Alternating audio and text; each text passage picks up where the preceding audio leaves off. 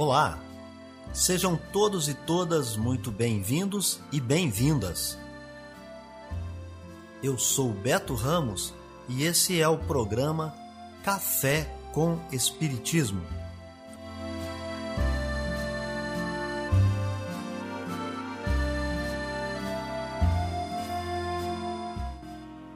Um programa diário que aborda temas da filosofia, de conhecimentos gerais e de espiritismo. A verdade é o conhecimento que liberta.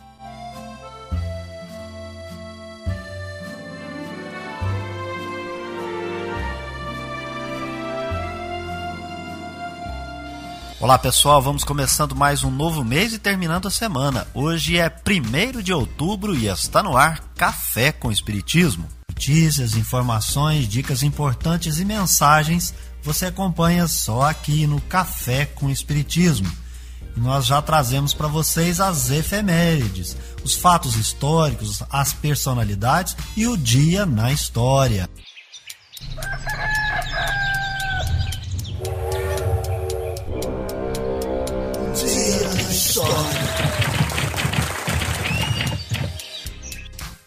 Dia 1 de outubro é a data de nascimento do cantor mineiro Vanderlei Alves dos Reis, o Vando. É nessa ocasião que também se comemora o Dia Internacional das Pessoas Idosas, uma data reconhecida pela Organização das Nações Unidas. O dia 1 do 10 é o Dia Mundial da Música, uma comemoração internacional que foi instituída pela Assembleia Geral do Conselho Internacional de Música. O dia 1 de outubro é o Dia Mundial do Vegetarianismo, uma comemoração internacional de vegetarianos instituída pela União Vegetariana Internacional. É nessa ocasião, 1 de outubro, que é fundado o jornal gaúcho Correio do Povo. Notícias do Brasil e do mundo é aqui no Café com Jornal. A ONU sugere 55 ações para o Brasil pós-Covid, com foco em proteção social, educação, desenvolvimento sustentável e economia digital. Quatro agências das Nações Unidas lançaram nesta quarta-feira um relatório sobre a Covid-19 no Brasil.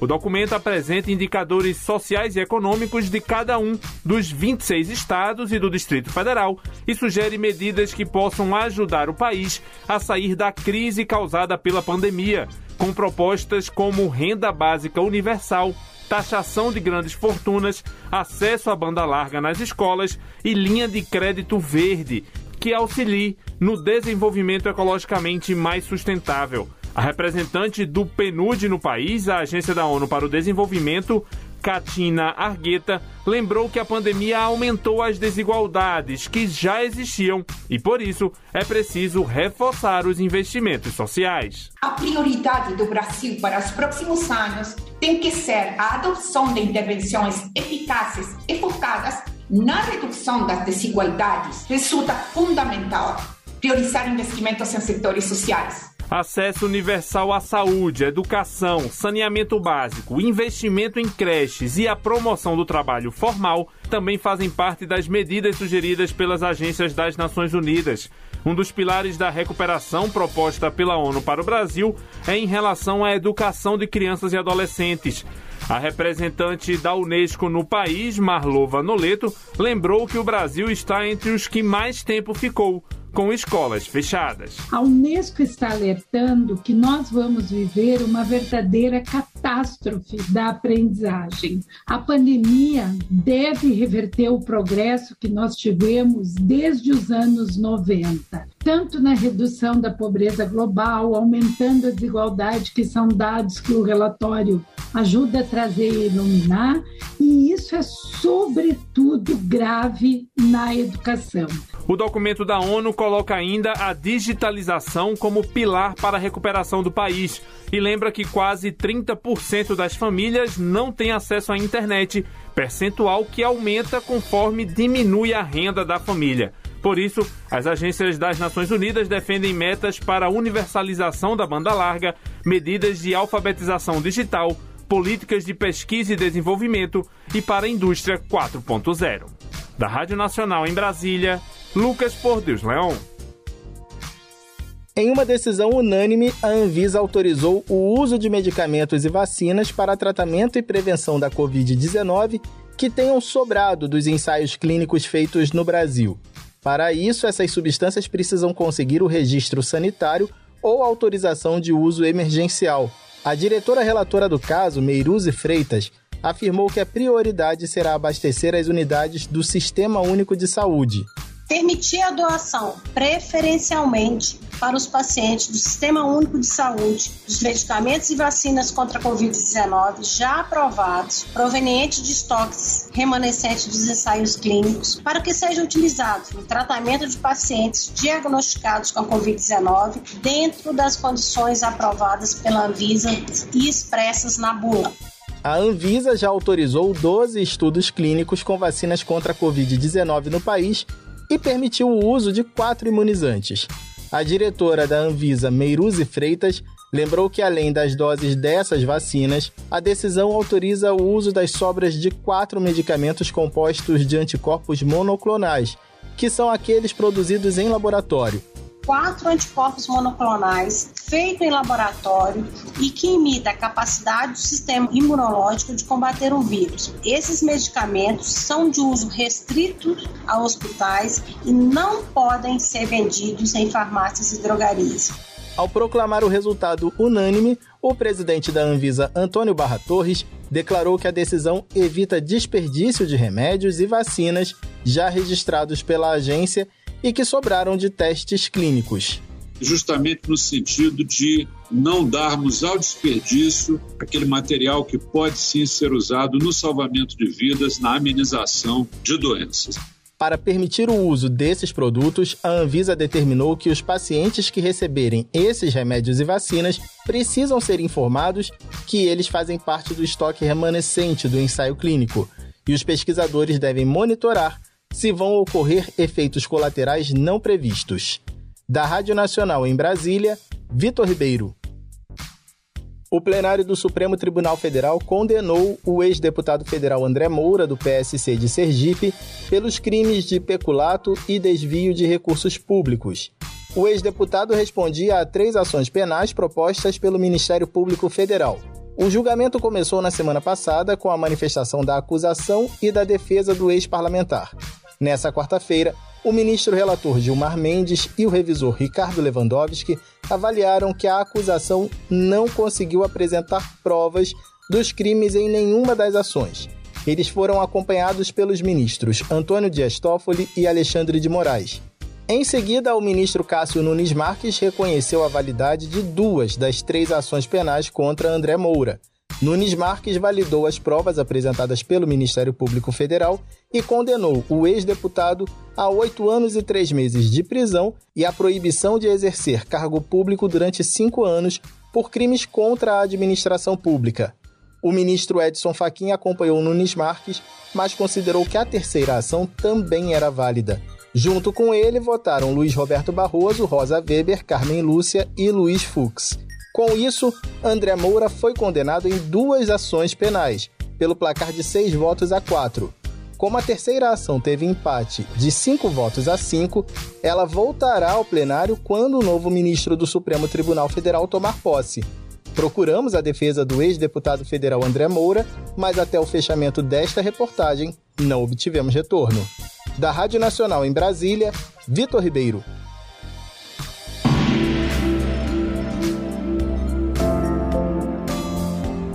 estudar e fazer recomendações sobre reparações por escravidão, proibir o uso de raça, etnia ou nacionalidade para buscar ou obter condenações ou impor sentenças e eliminar a discriminação na seleção do júri.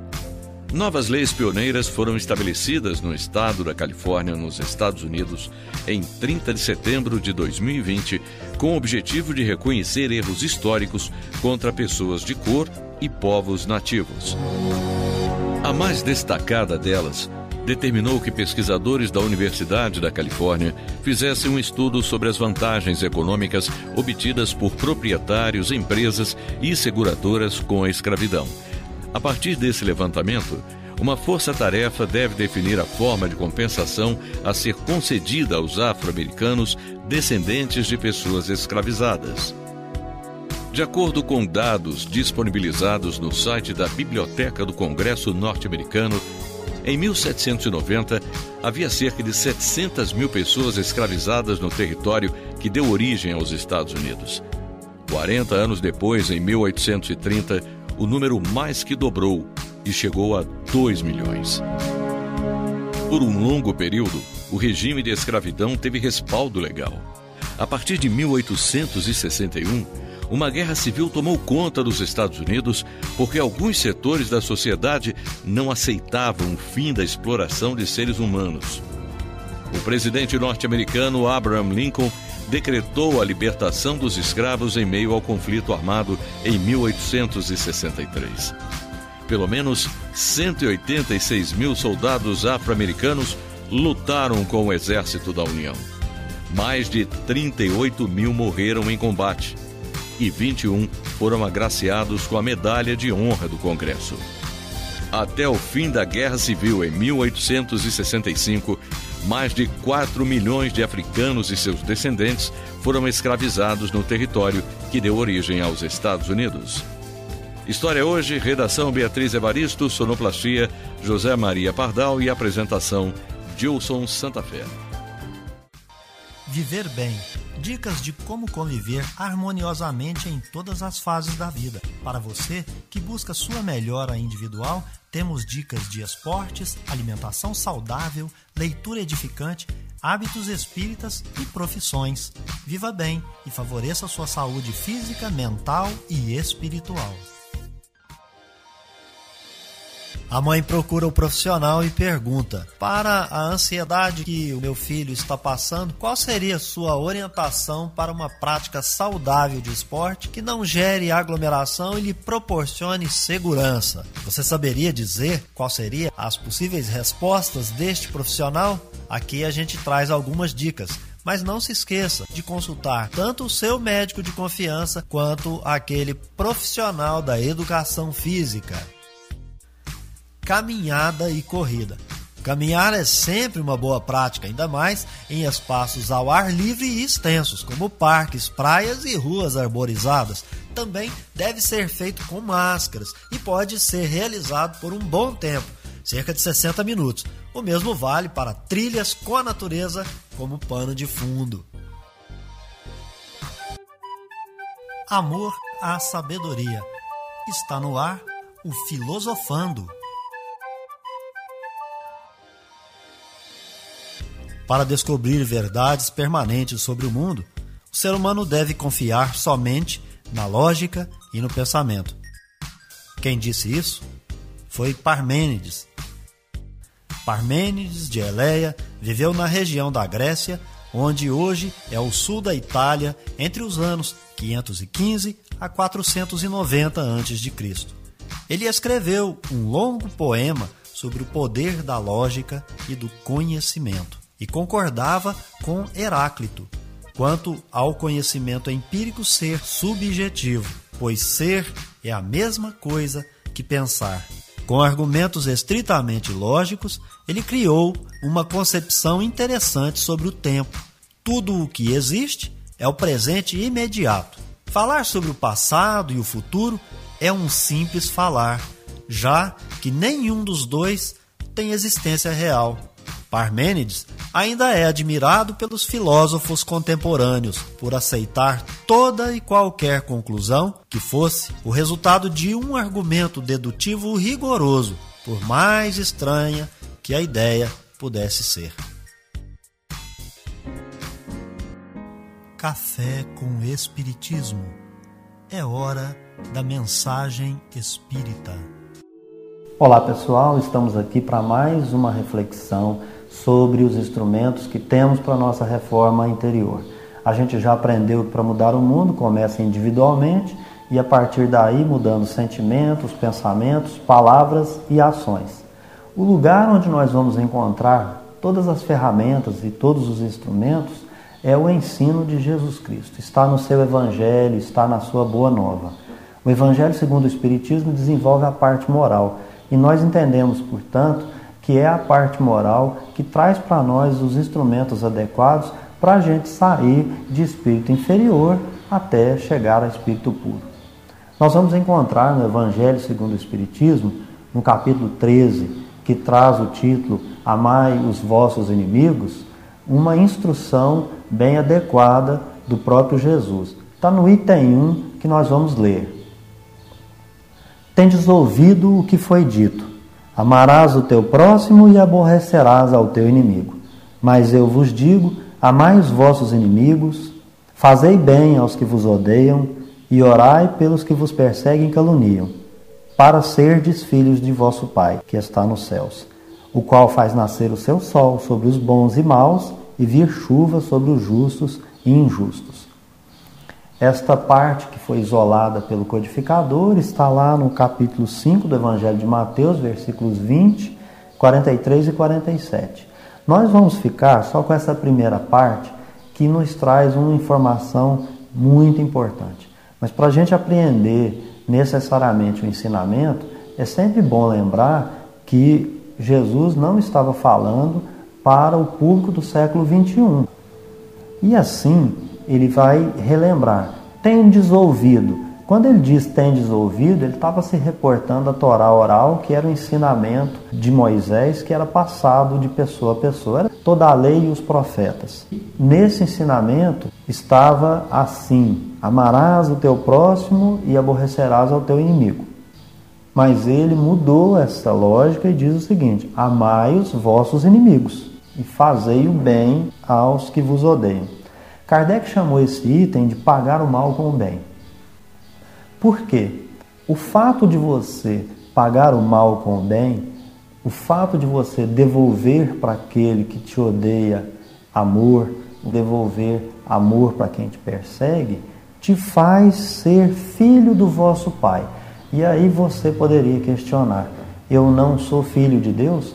Porque quando, nessa, em algumas traduções, traz para ser filhos de vosso Pai, outras poderão trazer ser filho de Deus. Ser filho de Deus, naquela expressão idiomática, significava ser divino, a qualidade. Então, aquele que é filho da luz é um iluminado. Aquele que é filho de Deus, ele é divino. Portanto, para ser divino, você precisa praticar a lei do amor, indistintamente. Essa aqui é a ideia. O benfeitor Emmanuel, na obra Opinião Espírita, desenvolve esse tema e nos chama a atenção para a existência de tantas outras circunstâncias na Terra que não são somente aquelas que ele denomina de horas escuras, onde nós nos deparamos com o problema da existência, do abandono, da enfermidade, da privação material, enfim, tantos outros problemas. Ele vai nos chamar a atenção dizendo: o espírita sabe que existem outros problemas que são até piores. Problemas piores do que uma doença.